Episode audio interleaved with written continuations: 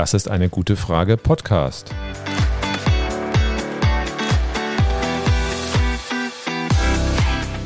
Der Podcast zur Klimakrise. Und zur Energierevolution. Und Cornelia. Und Volker Quaschning.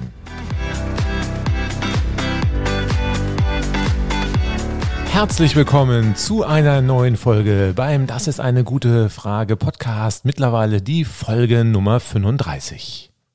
Es gibt Themen, bei denen denke ich, eigentlich müsste da doch schon alles geklärt sein. Und dann reibt man sich verwundert die Augen über eine völlig aus dem Ruder gelaufene öffentliche Diskussion.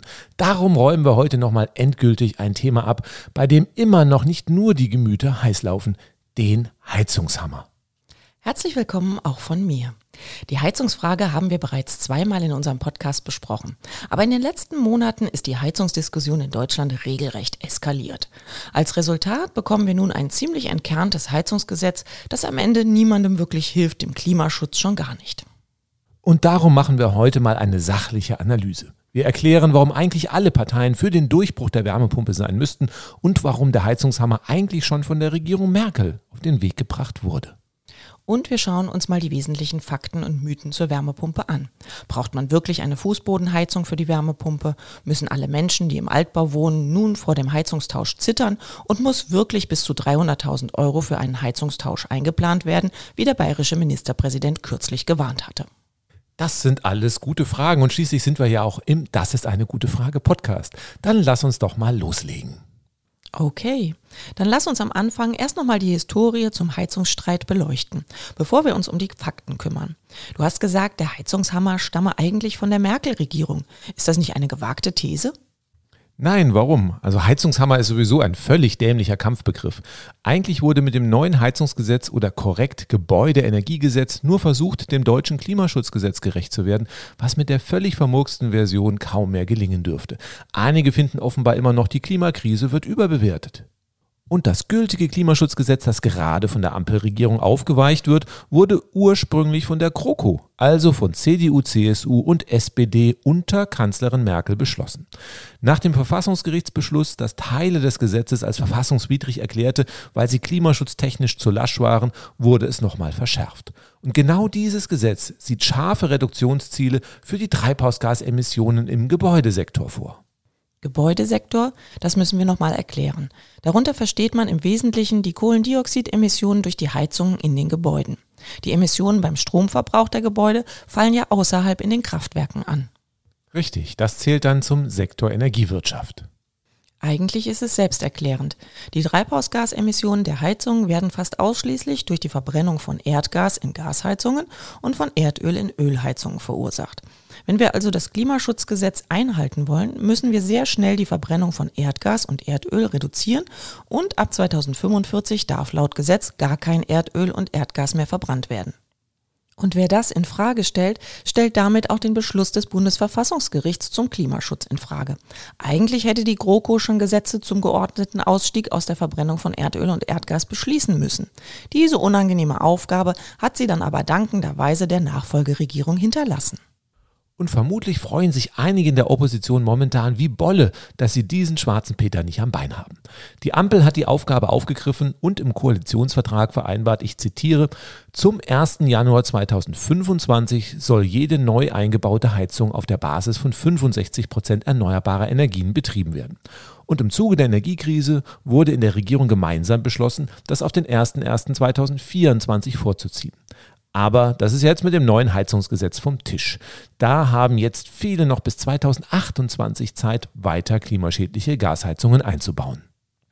Sicher ein perfekter Plan, um bis 2045 klimaneutral zu werden.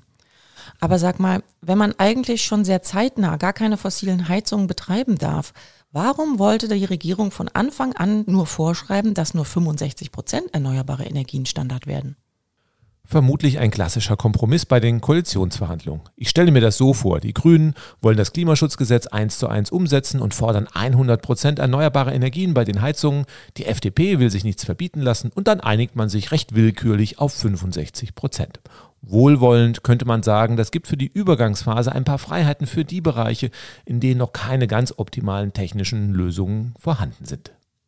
Und nüchtern betrachtet wird es damit schon ein Stück schwerer werden, das Klimaschutzgesetz überhaupt einzuhalten. Wie lange halten im Schnitt denn Heizungen? Der BDEW, also der Bundesverband der Energie- und Wasserwirtschaft, hat das 2019 in einer Studie ausführlich untersucht. Danach lag das Durchschnittsalter aller Heizungen in Deutschland bei 17 Jahren. 40 Prozent aller Heizungen sind älter als 20 Jahre, 24 Prozent sogar älter als 25 Jahre. Das heißt, Heizungen, die im Jahr 2023 eingebaut werden, sind dann doch mit großer Wahrscheinlichkeit noch im Jahr 2045 in Betrieb. Wir dürfen doch eigentlich ab sofort nur noch Heizungen einbauen, mit denen wir eine realistische Chance haben, klimaneutral zu werden. Oder siehst du das anders? Völlig richtig. Obwohl, ich hatte schon das mal in einem Vortrag so ähnlich formuliert, schon vor vielen Jahren. Da hat sich dann ein Heizungsbauer zu Wort gemeldet und meinte, seien Sie mal ganz entspannt, Herr Quaschning, neue Heizungen halten keine 20 Jahre mehr. Aber darauf zu hoffen, dass jetzt noch eingebaute Öl- und Gasheizungen so schlecht sind, dass sie 2041 oder 2042 kaputt gehen, das ist sicher die völlig falsche Strategie. Insofern ist doch ein neues Gebäudeenergiegesetz, das verhindert, dass die falschen Heizungen eingebaut werden, erst einmal absolut sinnvoll. Das war ja in der ursprünglichen Version, die nun total verwässert wurde, der Fall. Haben dich da die krassen Widerstände dagegen überrascht? Nein, nicht wirklich. Dass Robert Habeck meinte, er könne ganz in Ruhe ein sinnvolles Gesetz basteln, das alle dann freudig zur Kenntnis nehmen, war aus meiner Sicht völlig naiv. Wir haben 20 Jahre lang den Menschen erzählt, die Ölheizung ist böse und die Gasheizung ist gut. Und das wird nun schlagartig über den Haufen geworfen. Die BDEW-Studie liefert noch eine ganz andere spannende Zahl. 68 Prozent der Menschen mit einer Gasheizung sind mit ihrer Heizung sehr zufrieden oder äußerst zufrieden. Das heißt, wir haben eine Stimmung, in der viele Menschen glauben, die Gasheizung, mit der sie voll und ganz zufrieden sind, sei eigentlich ganz in Ordnung. Und das willst du nun um 180 Grad ändern. Das kann nicht glatt laufen. Mit diesem Potenzial lässt sich natürlich politisch gut Stimmung machen. Klar, für die Opposition ist das ein gefundenes Fressen. Die Bild hat sowieso auf der Agenda, die Grünen abzuschießen und in Bayern sind bald Landtagswahlen. Am Anfang seiner Regierungszeit hat Robert Habeck immer sehr gut kommuniziert. Es ist total schade, dass er das jetzt völlig versäumt hat. Und wenn er es zeitlich nicht bewerkstelligen kann, muss er halt ein paar Kommunikationsprofis engagieren. Da gebe ich dir völlig recht, aber Habeck ist momentan auch nicht zu beneiden. Vor allem die Heckenschützen von der FDP aus der eigenen Regierung machen ihm ziemlich zu schaffen. Die haben am nächsten Tag immer total vergessen, was sie vorher gemeinsam vereinbart hatten. Auch die wollen aus ihrem Umfragetief raus. Und zur DNA der FDP gehört ja auch technologieoffen zu bleiben. Naja, darüber hatten wir ja schon mal gesprochen. Aber viel wichtiger in dieser Gemengelage gibt es noch einen Elefanten im Raum, die Gaslobby. Eigentlich logisch. Mich wundert, dass Habeck diesen Gegner nicht auf dem Schirm hat. Wenn die Gasheizung gesetzlich ein Auslaufmodell wird, geht deren Geschäftsmodell komplett baden. Das geben die doch nicht kampflos auf. Nein, natürlich nicht. Es geht dabei um 300 Milliarden Euro. So viel wurde in den letzten Jahrzehnten in die Gasinfrastruktur investiert. Und wenn die Gasheizung zum Auslaufmodell wird, ist viel davon Stranded Investment, verbranntes Geld. Und das betrifft ja nicht nur die großen Akteure. Auch viele Stadtwerke haben in den letzten Jahren enorm viel Geld in die Gasinfrastruktur gesteckt und sich damit richtig verzockt. Da musste jetzt ganz schnell eine neue Story her, damit da keine Köpfe rollen. Ob die dann funktioniert und ob der Klimaschutz am Ende wirklich damit machbar ist, ist denen völlig egal. Hauptsache, man kann erst einmal ein paar Jahre weiter mit den Gasnetzen Kasse machen. Lass mich raten, wie die Story heißt. Wasserstoff? Oh ja, wie kommst du da nur drauf? Im März 2023 hat der Deutsche Verein des Gas- und Wasserfaches DVGW eine Studie veröffentlicht, die zeigen soll, dass das Gasnetz hervorragend für das Wasserstoffzeitalter geeignet ist. Und stimmt's? Naja, Sie sagen selbst, man müsste noch die Kleinigkeit von 30 Milliarden investieren und dann könnte man durch alle Leitungen 100 Prozent Wasserstoff transportieren. Und mit dieser Story ist die Gaslobby bei der FDP, der Union und der Springerpresse hausieren gegangen. Klingt ja erstmal ganz toll, technologieoffen zu bleiben. Und die Angesprochenen haben natürlich die Chance genutzt, daraus politisch Kapital zu schlagen. Hat ja auch funktioniert. Die Grünen sind ja in den letzten Monaten fürchterlich abgestürzt. Für die FDP und die Union hat sich diese Schlacht aber auch nicht wirklich ausgezahlt. Aus dem Heizungsstreit hat am Ende nur die AfD wirklich politisches Kapital geschlagen. Jetzt haben wir einen AfD-Landrat. Wirklich gut gemacht. Die Schlagzeile müsste lauten, Stadtwerke machen Rechtsextremisten stark, um Fehlinvestitionen in die Erdgasinfrastruktur zu retten. Das druckt aber niemand. Aber bevor uns am Ende wieder Populismus vorgeworfen wird, lass uns doch mal ganz kurz erklären, was an der Wasserstoffidee dran ist. Reicht es denn einfach 30 Milliarden Euro in das Gasnetz zu stecken und alles ist gut? Nein, natürlich nicht. Technologisch ist diese Aussage völliger Nonsens. Du kannst ja nicht gleichzeitig Wasserstoff und Erdgas in einer Leitung transportieren. Aber es wird doch immer gesagt, man könne grünen Wasserstoff ganz einfach dem Erdgas beimischen und irgendwann ist alles grün. Das ist völliger Quatsch. Wasserstoff hat einen viel niedrigeren volumenbezogenen Heizwert. Das heißt, du kannst nur recht kleine Mengen beimischen, sonst wird beim Gasherd die Suppe nicht mehr heiß. Die Gaslobby selbst spricht daher erstmal von einer möglichen Beimischung von 20 Prozent Wasserstoff. Das klingt doch für den Anfang auch erst gar nicht mal so schlecht. Vorsicht! Der Heizwert von Wasserstoff ist nur ein Drittel so groß wie der von Erdgas. Mit 20% Wasserstoff ersetzt du nur 7% Erdgas und sparst auch nur 7% Kohlendioxid ein. Und das auch nur bei reinem grünen Wasserstoff, der aus erneuerbaren Energien gewonnen wurde und momentan noch gar nicht verfügbar ist, weil er nur in homöopathischen Dosen hergestellt wird. Laut Klimaschutzgesetz müssen wir jedes Jahr im Gebäudesektor rund 5% Treibhausgase einsparen. 5% pro Jahr und nicht 7% irgendwann mal 2030 oder 2040. Und dass wir die genannten Wasserstoffmengen überhaupt beimischen können, ist auch noch nicht ausgemacht. Denn die Industrie mit ihren komplexen Anlagen ist in puncto Beimischung sehr empfindlich. Die laufen schon bei wenigen Prozent Beimischung Sturm. Und wie kommt man dann später zumindest theoretisch von 20% auf 100% Wasserstoffbeimischung? Na, theoretisch gäbe es da einen Weg. Das Fraunhofer Institut IKTS hat eine Membran entwickelt, mit der man Wasserstoff und Erdgas wieder trennen kann. Dann sind theoretisch beliebige Mischungsverhältnisse möglich, nur dann muss dieser Gastrenner wirklich gleichzeitig an jedem Gasanschluss installiert werden. Momentan gibt es nur Prototypen aus der Forschung und kein millionenfach verfügbares kommerzielles Produkt in der Massenfertigung. Wie gesagt, wir reden da über viele Millionen Gasanschlüsse in 20 Jahren. Das ist von der Zeitachse völlig unrealistisch. Das ist bestenfalls was für ein paar große industrielle Gasverbraucher, aber nicht für Millionen Gasheizungen. Und selbst wenn es funktionieren würde, gäbe es ja immer noch ein Problem. Du hattest ja gesagt, der Heizwert von Wasserstoff ist viel geringer. Das heißt doch, man könnte mit den jetzigen Gasleitungen viel weniger Verbraucher versorgen. Ja, das ist richtig. Vielleicht kann man hier und da den Gasdruck noch etwas erhöhen, aber durch die gleiche Leitung kannst du mit Wasserstoff viel weniger Anschlüsse versorgen. Jetzt könnten die Wasserstofffans ja sagen, wir werden viele Wärmepumpen bekommen. Das bestreitet ja niemand. Wenn dann nur noch ein Drittel der Heizung mit Wasserstoff betrieben werden, reichen die Leitungen doch wieder aus. Das geht sich doch aus. Hä?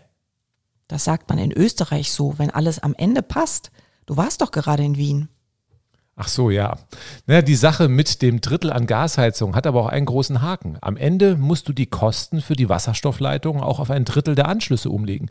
Das heißt, für die Gaskunden werden die Leitungsgebühren dreimal so teuer. Und die machen heute schon einen Großteil der Kosten für die Gasendverbraucherinnen und Endverbraucher aus. Hinzu kommen die Kosten für den sündhaft teuren grünen Wasserstoff. Aber grüner Wasserstoff soll doch viel billiger werden. Das verspricht zumindest die Gaslobby. Naja, das hilft ja auch erstmal nichts, wenn die Leitung sündhaft teuer wird. Und wenn du eine Erdgasheizung hast, musst du natürlich auch die erstmal für die Verbrennung von Wasserstoff fit machen, wenn das überhaupt geht. Selbst eine H2-Ready-Heizung, die momentan so stark gehypt wird, muss nochmal später teuer umgerüstet werden. Einfach so umschalten ist da auch nicht. Aber schauen wir uns doch mal die Wasserstoffpreise an. Heute kannst du grünen Wasserstoff vielleicht für 4 Euro pro Kilogramm herstellen. Das ist bezogen auf den Heizwert rund fünfmal so teuer, wie heute Erdgas kostet. Studien gehen davon aus, dass der Preis für grünen Wasserstoff unter optimistischen Annahmen bis 2030 auf die Hälfte fallen könnte. Doch selbst dann wäre er immer noch zwei bis dreimal so teuer wie Erdgas heute. Und dann wäre er auch noch nicht bei der Heizung.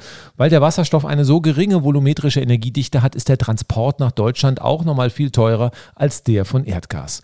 Und in Deutschland werden wir die benötigten Mengen kaum herstellen können. Okay, eins ist sicher. Wenn die Wasserstoffstory Realität werden soll, dann wird sie für alle Beteiligten so richtig teuer. Vorausgesetzt, sie klappt überhaupt. Denn die für die nächsten Jahre angekündigten internationalen Produktionskapazitäten für grünen Wasserstoff sind so gering, dass die Mengen komplett von der Industrie geschluckt werden dürften. Da wird kaum was für Heizen übrig bleiben. Oder andersrum ausgedrückt, wenn die Heizungen irgendwann der Industrie den Wasserstoff wegkaufen, dann wird es für alle richtig teuer und wir gefährden am Ende den Industriestandort Deutschland. Wenn das so kommt, will das aber sicher niemand kommen gesehen haben. Also ich habe ja nichts gegen Technologieoffenheit. Aber der Ehrlichkeitshalber müsste man allen Menschen, die jetzt noch eine Gasheizung einbauen, folgende Erklärung unterschreiben lassen. Mir ist bewusst, dass meine Gasheizung noch nicht für den Betrieb von Wasserstoff geeignet ist und noch einmal auf meine eigenen Kosten umgerüstet werden muss. Die Kosten für grünen Wasserstoff werden erheblich über denen von Erdgas liegen. Eine Verdopplung oder gar Vervierfachung der Preise ist möglich. Grüner Wasserstoff ist ein knappes Gut. Sollten bis 2045 nicht ausreichend Mengen verfügbar sein, muss meine Heizung stillgelegt werden und werden gleichzeitig sehr viele Heizungen stillgelegt, muss ich damit rechnen, im gleichen Jahr keinen Ersatz zu bekommen. Vielleicht wird es dann einigen Menschen klar, dass der Kauf einer neuen Gasheizung nach dem heutigen Stand der Wissenschaft eine sehr schlechte Idee ist. Was haben wir sonst noch für Alternativen? Biomasseheizungen, die zum Beispiel mit Holz heizen, haben ein Feinstaubproblem und die nachhaltig verfügbare Menge an Biomasse ist sehr begrenzt. Bleibt als Alternative für die breite Masse am Ende nur die Wärmepumpe. Während die meisten Menschen die Gasheizung gewöhnt sind, sie aber keinerlei Erfahrung mit der Wärmepumpe haben, ist das auch ein Grund für die Zurückhaltung. Na, Zurückhaltung ist gut. Bei vielen schlägt das in krasse Skepsis oder radikale Ablehnung um. Da sind wir wieder bei der Psychologie und der so unheimlich wichtigen Kommunikation. Wir haben ja schon kritisiert, dass der nötige Umstieg auf die Wärmepumpe extrem schlecht kommuniziert wurde. Viele Menschen fühlen sich überrumpelt, haben wegen der Bildzeitungskampagne Ängste und fühlen sich zu etwas, von dem sie nicht überzeugt sind, gezwungen. Die Folge ist Renitenz. Na, dann schließen wir doch mal die Wissenslücken und leisten die Überzeugungsarbeit, die die Regierung hätte leisten müssen. Gut. Seit wann bist du eigentlich von der Wärmepumpe überzeugt? Dass die Wärmepumpe eine sinnvolle Option für den Klimaschutz ist, zählt zum Allgemeinwissen. Aber dass wir alle anderen Alternativen weitgehend vergessen können, wurde mir erst vor ein paar Jahren in voller Gänze klar. Und wann genau? Naja, wir haben an der HTW, der Hochschule für Technik und Wirtschaft, 2016 eine Sektorkopplungsstudie erstellt, in der wir ausgerechnet haben, wie viel erneuerbare Energie wir in Deutschland installieren müssen, um den Strom, die Wärme und den Verkehr klimaneutral zu bekommen. Da sind wir wirklich technologieoffen rangegangen. Das wird die FDP und deren Wählerinnen und Wähler sicher freuen. Ja, am Ende haben wir aber trotzdem ein Ergebnis erhalten, bei dem das Weiterverfolgen bestimmter Technologien keinen Sinn mehr ergibt. Ziel unserer Studie war erstmal nur, die Klimaneutralität bis 2040 zu erreichen. Aber bei der Wärme war das Ergebnis schnell klar. Am Ende läuft fast alles auf erneuerbaren Strom heraus. Alles andere wie Biomasse, Geothermie oder Solarthermie hat viel zu kleine Potenziale oder ist zu teuer. Und beim Strom gibt es zwei Optionen. Entweder nutzen wir den grünen Strom in Wärmepumpen oder wir stellen daraus grünen Wasserstoff zum Heizen her. Die Ergebnisse der Studie waren ernüchternd. Wenn wir alle Erdgas- und Erdölheizungen durch Wasserstoffheizungen ersetzen, würde der heutige Stromverbrauch in Deutschland alleine für die nötige Wasserstoffherstellung für die Heizung auf das zweieinhalbfache steigen. Da war für mich sofort klar, wie soll das klappen? Wo sollen diese gigantischen Strommengen herkommen? In Deutschland? No way. Im Ausland nicht bis 2040, keine Chance. Auch bei einem flächendeckenden Einsatz der Wärmepumpe steigt der Strombedarf deutlich an, aber nur um 33 Prozent, also ein Drittel. Auch das wäre ambitioniert, aber das wäre noch machbar. Also Wasserstoff unrealistisch, Wärmepumpen realistisch. Aus, fertig. Und ich kenne bis heute keine Studie, die ein realistisches Gesamtkonzept für das Einhalten des Klimaschutzgesetzes aufzeigt, bei der grüner Wasserstoff zum Heizen sehr große Anteile übernimmt. Und haben eure Ergebnisse Einfluss auf die Politik gehabt? Ja, ich sag mal ganz arrogant, ja. Ein Ergebnis unserer Studie lautete ja, Gasbrennwertkessel dürfen ab dem Jahr 2020 nicht mehr neu eingebaut werden. Stattdessen müssen effiziente Wärmepumpen die Gebäudewärmeversorgung und die Warmwasserbereitung weitgehend übernehmen. Die Studie ist damals ziemlich durch die Medien gegangen, wurde auch von der Politik und anderen Forschenden wahrgenommen. Und an der Logik der Ergebnisse kommt man ja erstmal nicht vorbei, wenn man ernsthaft an einer funktionierenden Klimaschutzlösung interessiert ist. Das, was heute gemacht werden sollte, hatten wir 2016 mit einer vierjährigen Übergangsfrist empfohlen. Das hätte dann viel weniger im Gebälk geknirscht. Aber die damalige Regierung hatte ja leider wenig Interesse am Durchsetzen von wirksamen Klimaschutzmaßnahmen. Und jetzt müssen wir das im Expresstempo nachholen. Und nicht mal das wird im neuen kastrierten Gebäudeenergiegesetz klappen. Sag mal, die Wärmepumpe wird in Deutschland schon seit den Ölkrisen in den 70er Jahren eingebaut. Wir haben unser Haus 2005 gebaut und du hattest dich damals aus Klimaschutzgründen gegen die Wärmepumpe entschieden. Damals haben wir eine Holzpelletheizung eingebaut. Eigentlich sind wir damit auch ganz gut gefahren. Weil wir überdurchschnittlich gut gedämmt haben, liegen die Heizkosten für das ganze Haus bei gut 600 Euro im Jahr. Wir haben entschieden, dass die nächste Heizung auch eine Wärmepumpe sein wird, allein um im Sommer auch kühlen zu können. Kannst du nochmal die Entscheidung erläutern und was sich in den letzten 18 Jahren verändert hat, dass heute das Ergebnis anders ausfällt? Gerne. Eine fossile Erdgas- oder Erdölheizung kam für uns nicht in Frage. Wir wollten das Haus möglichst klimafreundlich beheizen. Blieben also nur die Biomasse oder die Wärmepumpe. Und 2005 lag der Anteil erneuerbarer Energien an der Stromerzeugung in Deutschland gerade mal bei 11,5 Prozent. Der Rest waren Kohle, Gas und Kernkraftwerke. Letztes Jahr waren wir schon bei rund 50 Prozent. Das heißt, die erneuerbare Stromerzeugung hat sich seitdem fast verfünffacht. Und da die Wärmepumpe mit Strom läuft, hat das natürlich auch Auswirkungen auf deren Treibhausgasemissionen. Während 2005 bei der Stromerzeugung im Schnitt fast 700 Gramm Kohlendioxid pro Kilowattstunde in die Atmosphäre gepustet wurden, waren es letztes Jahr nur noch rund 500. Und mit dem Ausbau erneuerbarer Energien wird das pro Jahr immer weniger. Das heißt, wenn du jetzt eine Wärmepumpe mit Netzstrom betreibst, sind die Treibhausgasemissionen in den letzten Jahren spürbar gesunken. Okay, das klingt erstmal gut.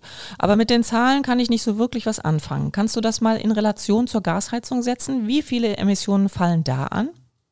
Gerne. Eine Gasheizung verursacht 247 Gramm Kohlendioxid pro Kilowattstunde Erdgas. Das ist ja viel weniger als bei einer Kilowattstunde elektrische Energie, also Strom, den wir ja für die Wärmepumpe brauchen. Wie kann das sein?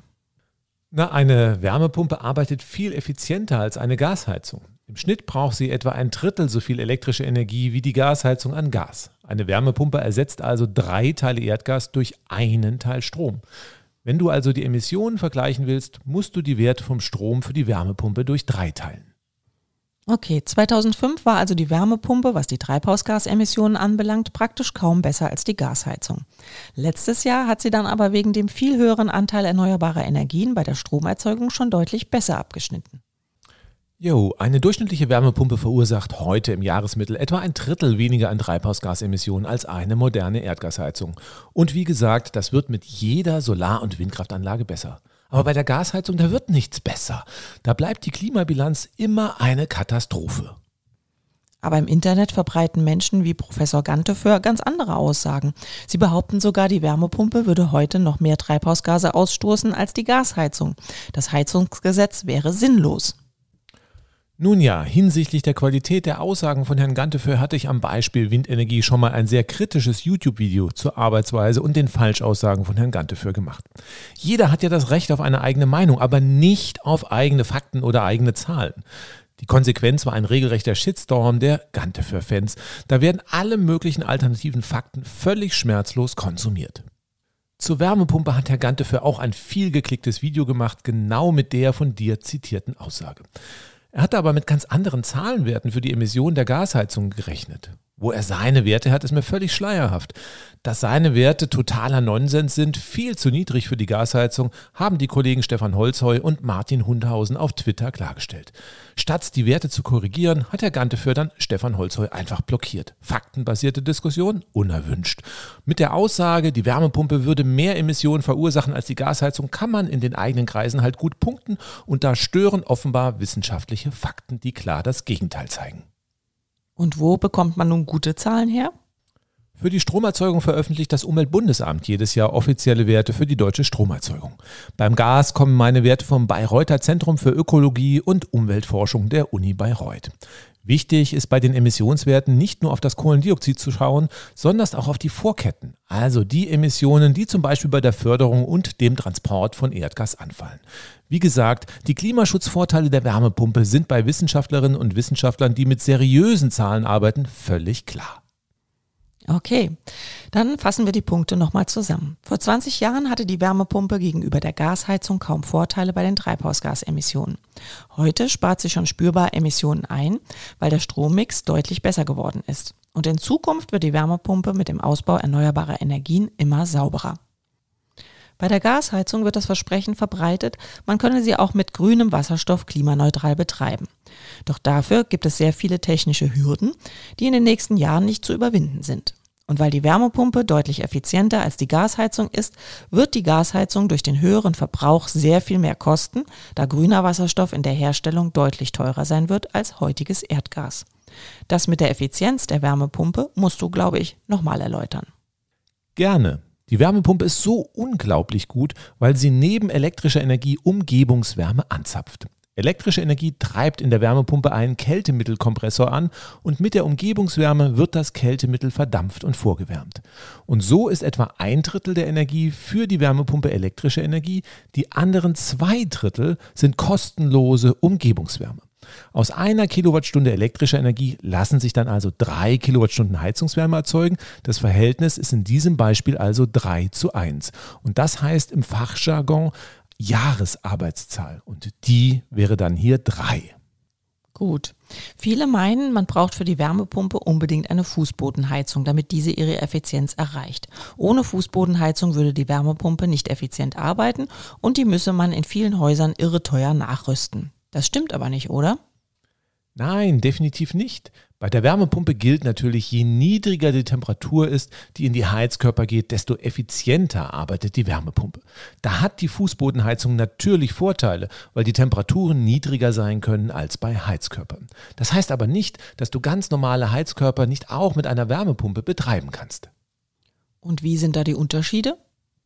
Wenn du an extrem kalten Tagen mit maximal 35 Grad Celsius in eine Fußbodenheizung gehst, dann kannst du mit guten Wärmepumpen Jahresarbeitszahlen von 4 bis 5 erreichen. Also noch besser als das, was ich eben beschrieben habe. Das heißt, aus einer Kilowattstunde Strom macht dann die Wärmepumpe im Mittel sogar 4 bis 5 Kilowattstunden Wärme. Bei Heizkörpern braucht man höhere Temperaturen und wenn du dann zum Beispiel bei maximal 45 Grad Celsius in die Heizkörpern gehst, dann ist noch eine Jahresarbeitszahl von 3 bis 4 möglich. Bei maximal 50 Grad nur noch eine 3. Das heißt, der Strombedarf nimmt dann zu, beziehungsweise wir bekommen weniger Wärme aus derselben Strommenge, wenn die Temperatur der Heizkörper steigt. Es gibt aber auch Heizkörper in Altbauten, die brauchen an sehr kalten Tagen viel mehr als 50 Grad. Was passiert dann? Dann nimmt die Jahresarbeitszahl weiter ab, ist natürlich immer noch besser als eine Gasheizung, aber eine 3 sollte man schon erreichen, sonst wird der Stromverbrauch zu groß. Wenn die Bude mit 50 Grad Heizkörpertemperatur an sehr kalten Tagen nicht mehr ausreichend warm wird, dann müssen zusätzlich zum Einbau der Wärmepumpe weitere Maßnahmen durchgeführt werden. Was kann man da machen? Ganz einfach, die Heizkörper austauschen und größere Heizkörper einbauen. Meist müssen auch nicht alle Heizkörper getauscht werden, sondern nur wenige in kritischen Räumen. Das verursacht dann zwar Mehrkosten, aber die sind überschaubar. Nun ist es aber nicht überall möglich, größere Heizkörper einzubauen. Manchmal ist der Platz für die Heizkörper begrenzt. Was mache ich dann? Die einfachste Lösung ist ein Heizkörperlüfter. Das ist ein Ventilator, der den Heizkörper anbläst und so die Wärme besser vom Heizkörper in die Raumluft transportiert.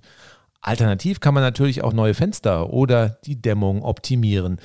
Dann reichen auch deutlich niedrigere Temperaturen aus, um das Haus warm zu bekommen. Dämmung ist ein guter Punkt. Aber dann wird es doch schnell deutlich teurer. Hier wurden ja in den letzten Monaten Horrorgeschichten verbreitet, dass man Zehntausende Euro investieren müsse, um eine Werbepumpe zu betreiben. Herr Söder sprach sogar von bis zu 300.000 Euro. Ja, also ich kenne die Größe von Söders Villa nicht, aber bei den Kosten muss die schon ziemlich gigantische Ausmaße haben. Aber Spaß beiseite. Er hat diese Zahl ohne Beleg einfach so in den Raum gestellt. Die Zahl sollte wohl eher verunsichern als zur sachlichen Diskussion beitragen. Er hat nicht gesagt, für welche Gebäude sie angeblich gilt. Bei Einfamilienhäusern ist es praktisch unmöglich, so viel für die Dämmung auszugeben. Eine komplette Kernsanierung mit neuen Bädern, Wanddurchbrüchen und Anbauten kann natürlich so teuer werden, aber das liegt ja dann nicht an der Wärmepumpe, sondern dann ist das Haus ja sowieso in einem sehr schlechten Zustand. Nun gibt es aber auch extrem schlecht gedämmte Gebäude. Bei den Gebäuden gibt es ja die Energieeffizienzklasse. Unser Haus hat Klasse A, aber es gibt auch Gebäude der Klasse G oder H. Kann man da auch einfach eine Wärmepumpe einbauen? Bei so extrem schlecht gedämmten Gebäuden sollte man unabhängig von der Heizung erstmal über die Dämmung nachdenken. Ich hatte mal eine Anfrage von einem Hausbesitzer, der für seine Ölheizung jährlich 5000 Euro für Öl ausgegeben hat. Wohl gesagt, das war noch vor der Energiekrise. Und er hatte mich gefragt, welche Heizung ich ihm empfehlen würde. Meine Antwort war, na, ich würde erstmal dämmen und dann über die neue Heizung nachdenken. Das kann dann aber wirklich teuer werden.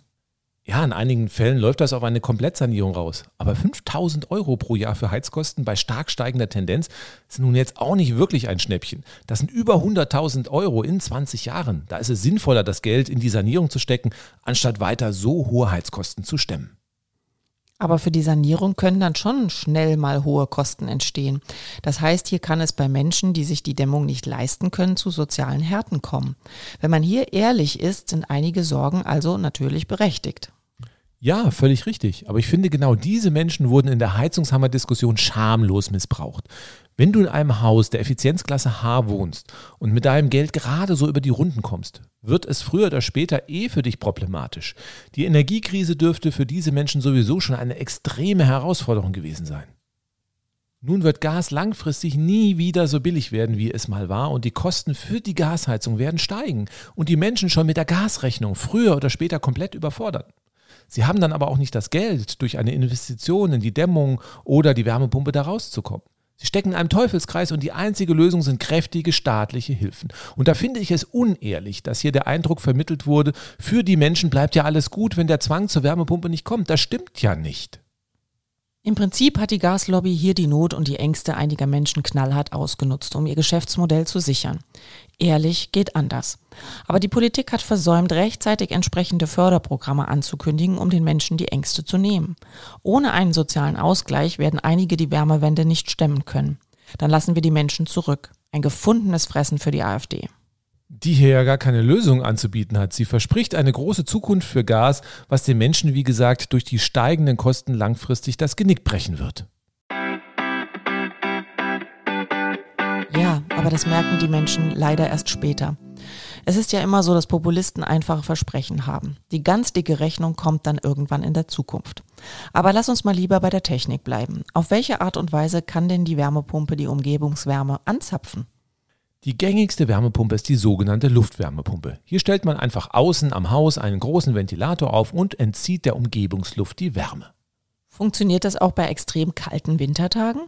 Na klar, frieren muss da niemand. In Norwegen sind schon 60 Prozent aller Heizungen Wärmepumpen. Und ja, Norwegen ist nun mal auch nicht gerade dafür bekannt, dass die Winter dort besonders mild sind. Es gibt aber immer wieder die Horrorgeschichten, dass Häuser im tiefsten Winter mit der Wärmepumpe nicht warm werden und die Stromkosten für die Heizung durch die Decke gehen. Nun ja, es gibt auch Gasheizungen, die nicht richtig laufen. Da hat halt jemand in der Planung oder beim Einbau Mist verzapft und dafür kann die Heizung erstmal nichts dafür. Richtig ist, dass die Effizienz der Wärmepumpe bei niedrigen Temperaturen sinkt. Das heißt, an sehr kalten Wintertagen ist der Stromverbrauch der Wärmepumpe vergleichsweise hoch. Nun sind aber die extrem kalten Wintertage in Deutschland überschaubar und darum erreichen auch Luftwärmepumpen im Jahresmittel sehr gute Jahresarbeitszahlen. Und die Werte, die ich vorhin genannt hatte, die galten übrigens genau für die Luftwärmepumpe. Hübsch sind die Ventilatoren aber nicht. Außerdem kann man sie nicht überall aufstellen und sie machen zudem noch Krach. Da ist mancher Streit mit der Nachbarschaft vorgezeichnet. Ja, aber die Bauordnung einzelner Bundesländer wie Berlin schreiben darum auch schon Abstände von drei Metern zum Nachbarn vor. Bei der Optik haben einzelne Hersteller inzwischen Designer engagiert. Da gibt es schon richtig schicke Ventilatorkisten. Auch beim Lärm hat sich einiges getan. Manche Lüfter sind kaum mehr hörbar. Und wenn man sich beim Aufstellen der Wärmepumpe an die Bauordnung hält, kann man eigentlich nicht viel falsch machen. Aber es schadet ja auf keinen Fall darauf zu achten, dass das Schlafzimmerfenster der Nachbarn nicht gerade nur drei Meter von der Wärmepumpe entfernt ist. Neben der Luftwärmepumpe gibt es aber auch andere Lösungen, die ohne Lüfter auskommen.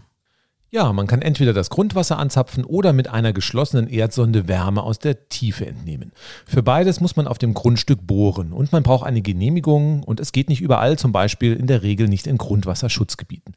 Außerdem kostet so eine Bohrung natürlich noch einiges extra. Was spricht für so eine Investition, außer dass man damit den Lüfter vor dem Haus vermeidet? Na, für einige ist das schon Grund genug. Die Tiefenbohrung profitiert zudem von gleichmäßigeren Temperaturen im Untergrund. Das hat Vorteile, wenn es im Winter mal kräftige Minusgrade gibt. Dann arbeitet die Wärmepumpe effizienter, braucht weniger Strom und die Jahresarbeitszahl steigt leicht an. Wunder bei der Effizienz sind aber nicht zu erwarten. Es dauert recht lange, bis sich so eine Bohrung, ja wenn überhaupt mal rechnet.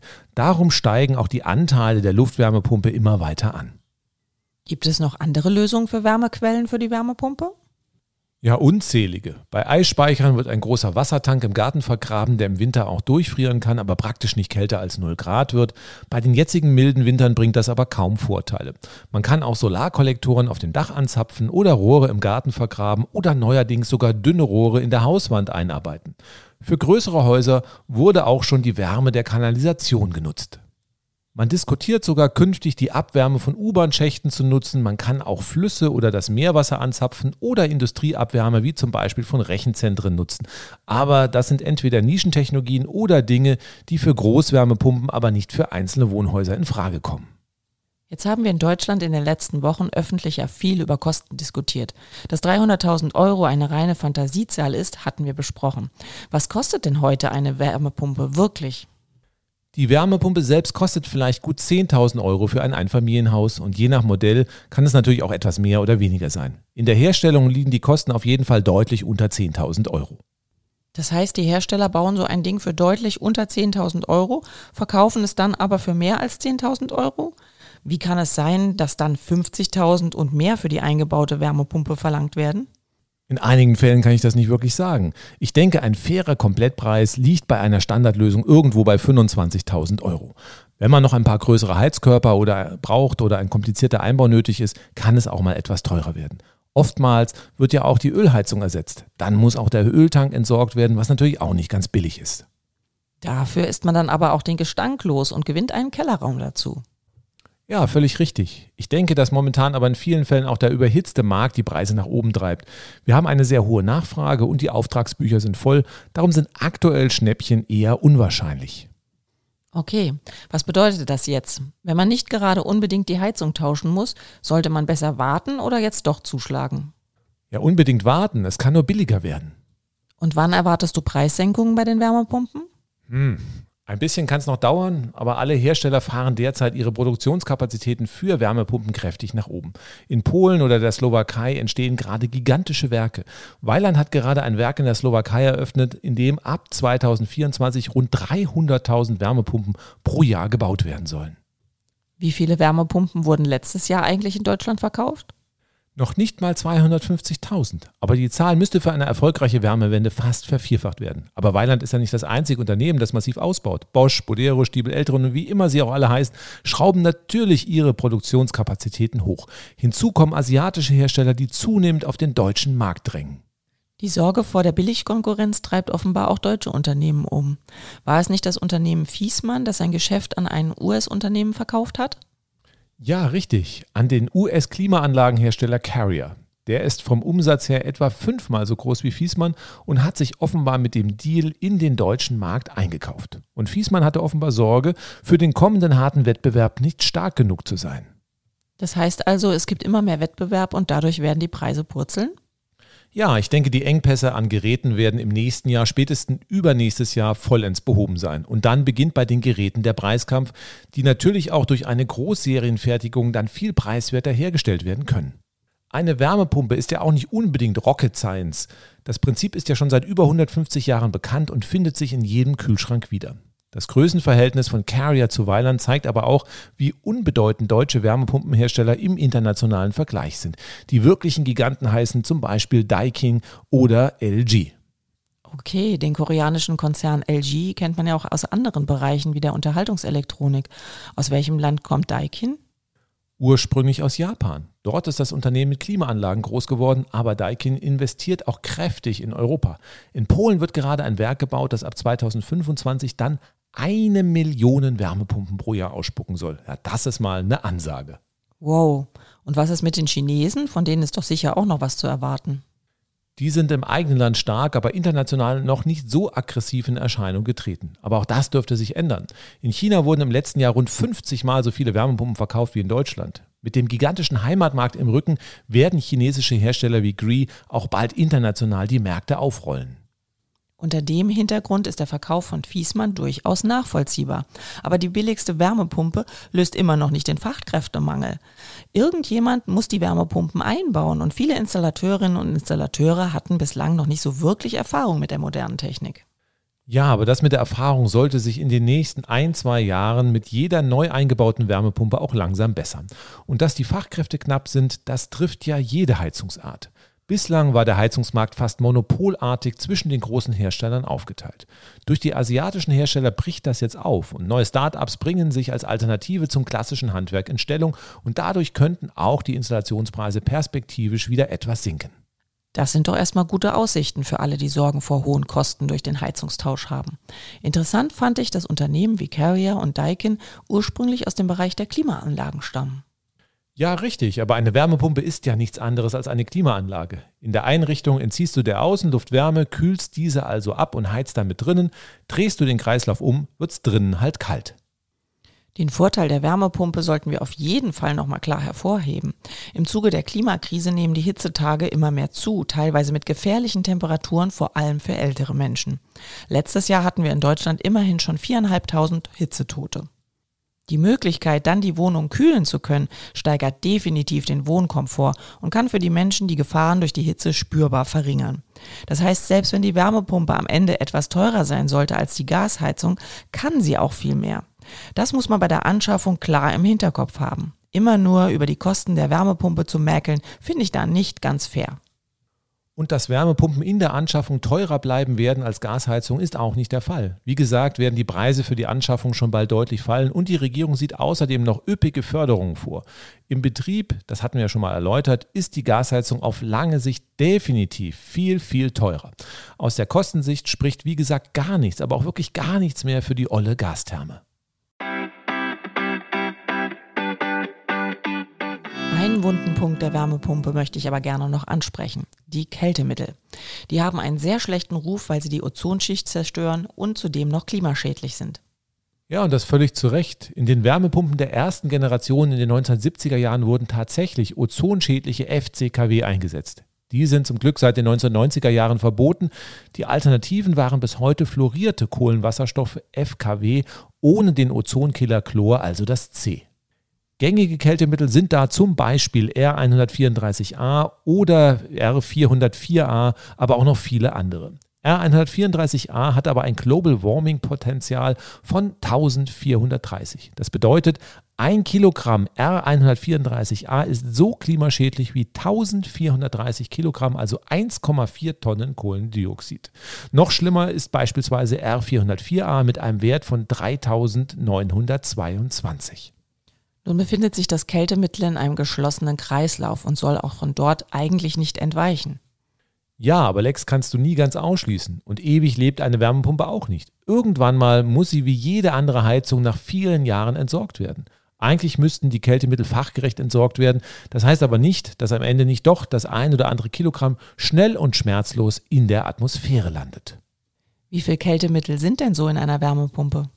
In Wärmepumpen für Einfamilienhäuser sind gerne mal ein bis zwei Kilogramm enthalten, in Wärmepumpen für Mehrfamilienhäuser entsprechend mehr. Entweichen die ein bis zwei Kilogramm ungeplant, können sie bei R134a den gleichen Klimaschaden anrichten wie zwei bis drei Tonnen Kohlendioxid. Beim Kältemittel R404a sogar wie vier bis acht Tonnen Kohlendioxid. Im Vergleich zu dem, was eine Gasheizung in ihrer Lebensdauer rauspustet, sind aber auch solche Werte noch vergleichsweise gering. Trotzdem müssen wir aus Klimaschutzsicht klimaschädliche Kältemittel so schnell wie möglich loswerden. Wieso werden die überhaupt eingesetzt? Ein Kühlschrank arbeitet doch genau wie eine Wärmepumpe und wir haben schon vor über 20 Jahren einen FKW-freien Kühlschrank gekauft. Ja, da hat aber damals auch Greenpeace mächtig Druck gemacht, dass sich hier die Kühlschrankindustrie bewegt. Da hieß es anfangs auch, oh, Alternativen, die gehen natürlich gar nicht. Und warum werden die Alternativen nicht in Wärmepumpen eingesetzt? Der Druck war dafür in den letzten Jahren noch nicht groß genug. Zwei klimafreundliche Alternativen sind R290 oder R600a, das sind Propan oder Butan. Die haben aber einen Nachteil, sie sind brennbar. Das heißt, du musst deutlich mehr Aufwand für die Sicherheit betreiben, was die Wärmepumpen teurer macht. Trotzdem sind die klimafreundlichen Kältemittel stark am Kommen, weil die EU Druck macht und weil die Nachfrage nach klimafreundlichen Alternativen steigt. Aber warum ist das mit dem Brandschutz bei der Wärmepumpe so ein Problem, wenn es beim Kühlschrank seit Jahren klappt? Weil die Kältemittelmengen beim Kühlschrank viel kleiner sind. Und kann man die bei der Wärmepumpe nicht reduzieren? Die kritische Grenze für brennbare Kältemittel liegt bei 150 Gramm. Das Fraunhofer Institut für Solare Energiesysteme in Freiburg hat jüngst einen Wärmepumpenkältekreis entwickelt, der bei einem Einfamilienhaus gerade mal mit einer Menge von 146 Gramm Propan auskommt. Das Problem ist eigentlich gelöst und es ist zu hoffen, dass schon sehr bald nur noch Wärmepumpen mit klimafreundlichen Kältemitteln auf den Markt kommen. Das klimafreundliche R290 in Wärmepumpen wird aber jetzt schon immer häufiger angeboten. Prima, dann kommen wir doch zum letzten Thema in der heutigen Folge. Größere Häuser wie Mehrfamilienhäuser. Hier gibt es das Gerücht, dass dafür Wärmepumpenlösungen noch gar nicht verfügbar sind. Aber auch das ist nicht richtig. Es gibt natürlich Wärmepumpen mit größeren Leistungen. Manchmal ist aber der Einbau komplexer. Bei Mehrfamilienhäusern im Innenstadtbereich ist es manchmal nicht ganz einfach, einen Platz für die Lüfterkiste zu finden, die für größere Häuser ja auch größer dimensioniert sein muss. Im schlimmsten Fall muss man dann aufs Dach ausweichen. Lüfterkiste klingt für mich irgendwie so abwertend. Da wissen aber alle, was damit gemeint ist. Der korrekte Fachbegriff ist Wärmepumpenaußeneinheit. Dann nehmen wir halt den. Also zurück zu den Mehrfamilienhäusern. Noch diffiziler wird es, wenn du ein Haus mit Gasetagenheizung hast. Also in jeder Wohnung eine eigene Gasheizung. Die könntest du natürlich auch mit Etagenwärmepumpen ersetzen, nur dann bräuchte es für jede Wohnung eine Wärmepumpenaußeneinheit an der Hauswand, wie man es von südlichen Ländern kennt. In Deutschland geht sowas aber gar nicht. In einem Land, wo vor dem Gericht gestritten wird, ob man Wäscheständer auf den Balkon stellen darf, kannst du doch nicht planlos Außeneinheiten an die Fassade schrauben. Ja, wenn man das nicht will, dann müssten alle Gasentagenheizungen gleichzeitig durch eine zentrale Wärmepumpe ausgetauscht werden. Da muss man natürlich aber auch einiges an Rohren neu im Haus verlegen.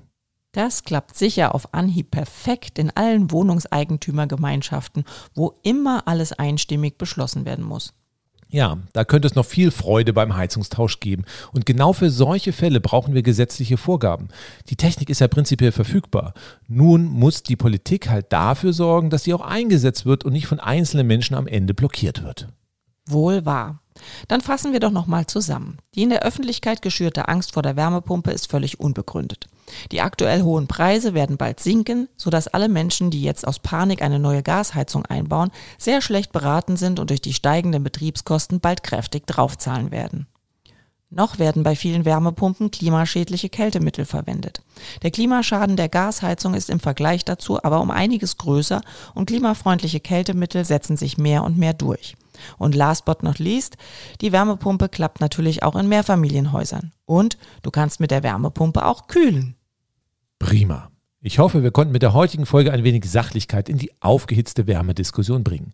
Also ein mittlerweile missratenes Heizungsgesetz, das den Einbau von Gasheizungen in vielen Fällen noch lange erlaubt, das ist kein Grund, das auch noch weiterhin zu tun. Vor der Wärmepumpe braucht wirklich niemand Angst zu haben. Im Gegenteil. Ich freue mich schon auf den Tag, an dem wir uns eine Wärmepumpe einbauen werden, denn dann können wir in den heißen Sommermonaten auch kühlen und das völlig klimaneutral mit eigenem Solarstrom, der ja an sonnigen und heißen Sommertagen im Überfluss anfällt. Wenn Menschen weiterhin Unsinn über die Wärmewende, die große Zukunft der Gasheizung und Vorurteile über die Wärmepumpe erzählen, begegnet ihnen durchaus mit Respekt, aber den Fakten. Denn Unsinn sollte nicht unwidersprochen stehen bleiben. Denn das blockiert den Klimaschutz und führt uns immer weiter und schneller in die Klimakrise. Weitere Informationen zum Lesen und Diskutieren findet ihr auch in unserem Sachbuch Energierevolution jetzt. Und natürlich in deinen kurzen Reels, Volker, die es wöchentlich auf fast allen sozialen Netzwerken gibt. Richtig, die findet ihr auf YouTube, LinkedIn, Instagram, TikTok, Facebook, Reddit, Twitter, solange Elon Musk die Plattform noch nicht völlig ruiniert hat und natürlich auch auf Mastodon. Die Videos mache ich zusammen mit Jakob Schäufelin, der im Schnitt immer absolut geniale Clips produziert. Hier räumen wir mit den verschiedensten Vorurteilen über die Klimakrise und die Energierevolution auf und das auch recht erfolgreich. Inzwischen haben wir in der Summe bald sieben Millionen Aufrufe erreicht. Für alle, die noch kein Reel von dir gesehen haben, ein Grund, da mal reinzuschauen. Wenn euch unsere Podcast-Folge gefallen hat, erzählt es anderen Menschen weiter, abonniert uns auf einer der Podcast-Plattformen oder auf YouTube. Dort könnt ihr auch ein Like dalassen und untereinander diskutieren. Okay, das war's dann für heute. Danke fürs Zuhören. Tschüss. Tschüss auch von mir. Bis zum nächsten Mal, wenn es wieder heißt, das ist eine gute Frage Podcast.